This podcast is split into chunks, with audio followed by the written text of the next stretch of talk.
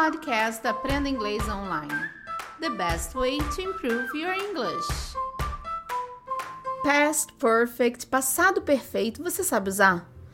Fica ligadinho aí, não sai daqui, porque hoje nós vamos falar sobre esse assunto. Eu sou a Teacher K, estamos começando mais um podcast do Cambly. Você já conhece o Cambly? Você estava buscando por um plano bem legal de aulas de inglês de, com tutores nativos, então sua busca acabou. O Cambly está com uma campanha muito boa que vai do dia 1 de setembro até o dia 10 de setembro, então aproveita.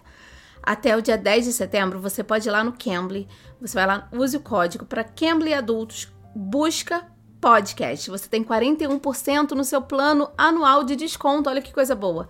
Agora, se você quiser uma promoção também, um descontão, para o seu filho, você vai lá no Cambly Kids. No Cambly Kids, o seu filho tem 40% de desconto. É, usando o código Busca Kids. Busca Kids. Então você vai lá, tudo junto, você usa esse código. Pro plano adulto, você vai usar Busca Podcast. Você tem 41% de desconto no plano anual. E no plano de criança, você vai usar Busca Kids tudo junto e você tem 40% de desconto no plano anual. E olha só, vai até dia 10 de setembro. Então corre lá, 10 de setembro de 2020. Aproveite. Então vamos ouvir o tutor Qual falando um pouquinho sobre o past perfect, passado perfeito, como usar. Vai ser uma aulinha bem gostosa. Fique aí ligadinho, tá bom? Uh, hi guys, my name is Qual. I'm from New York. I've been an English teacher for quite a couple of years. And today I'm here with Kadini talking about past perfect, tricky little subject. I would say that a very, very important thing for understanding past perfect is how we understand time. So, in reality, time is like a line or a group of things, it's not just uh, one thing, right? So, to visualize time, we can use our hand, for example. If you're looking at your hand facing front, from the left to the right. The left is the past, the right is the present, right? So you can look at it. And as you can see, there are four fingers minus your thumb, right? So if you start in the middle or here, you would think this is the present, this is the future, and this is the past. So past, present, future, or future, present, past. And then we have this other one, which we can call past perfect. Mm-hmm. So the thing is that past perfect is like this, this little guy right before the past, and that doesn't continue. It's something that already finished before the past. So it's like the past of the past.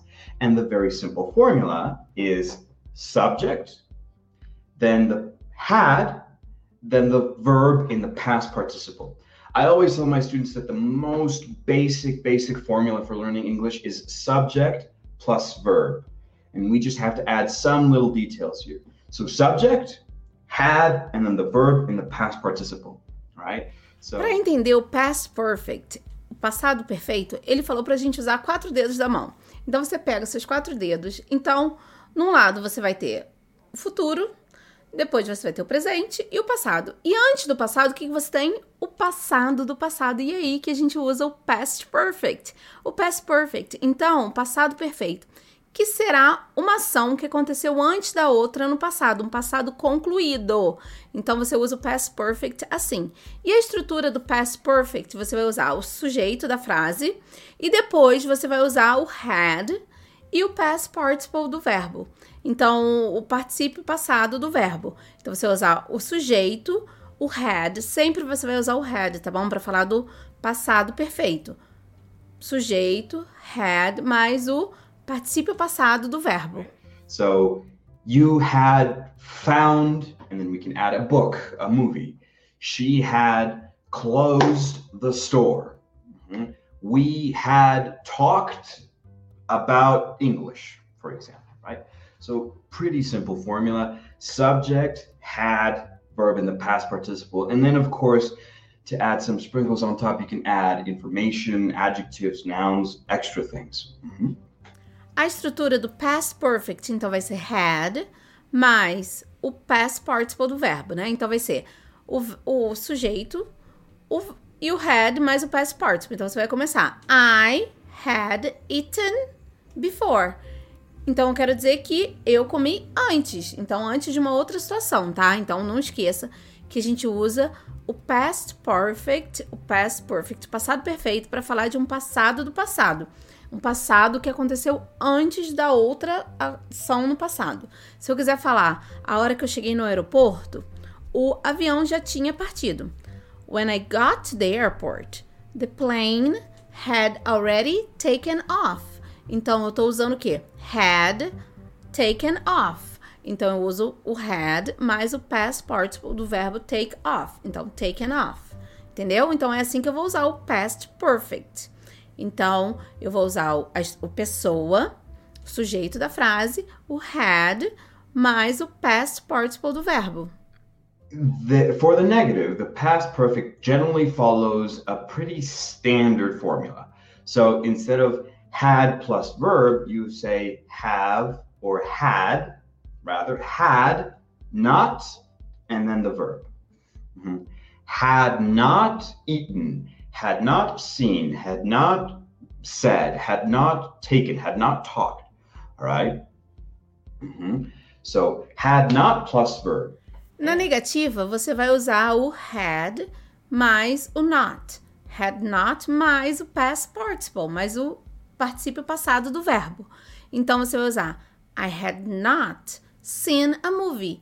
I had not seen a movie. Então eu não vi o filme antes de outra coisa. Então assim, quando eu quiser usar a negativa é sempre had mais o not, had not seen, had not taken, had not eaten, had not watched.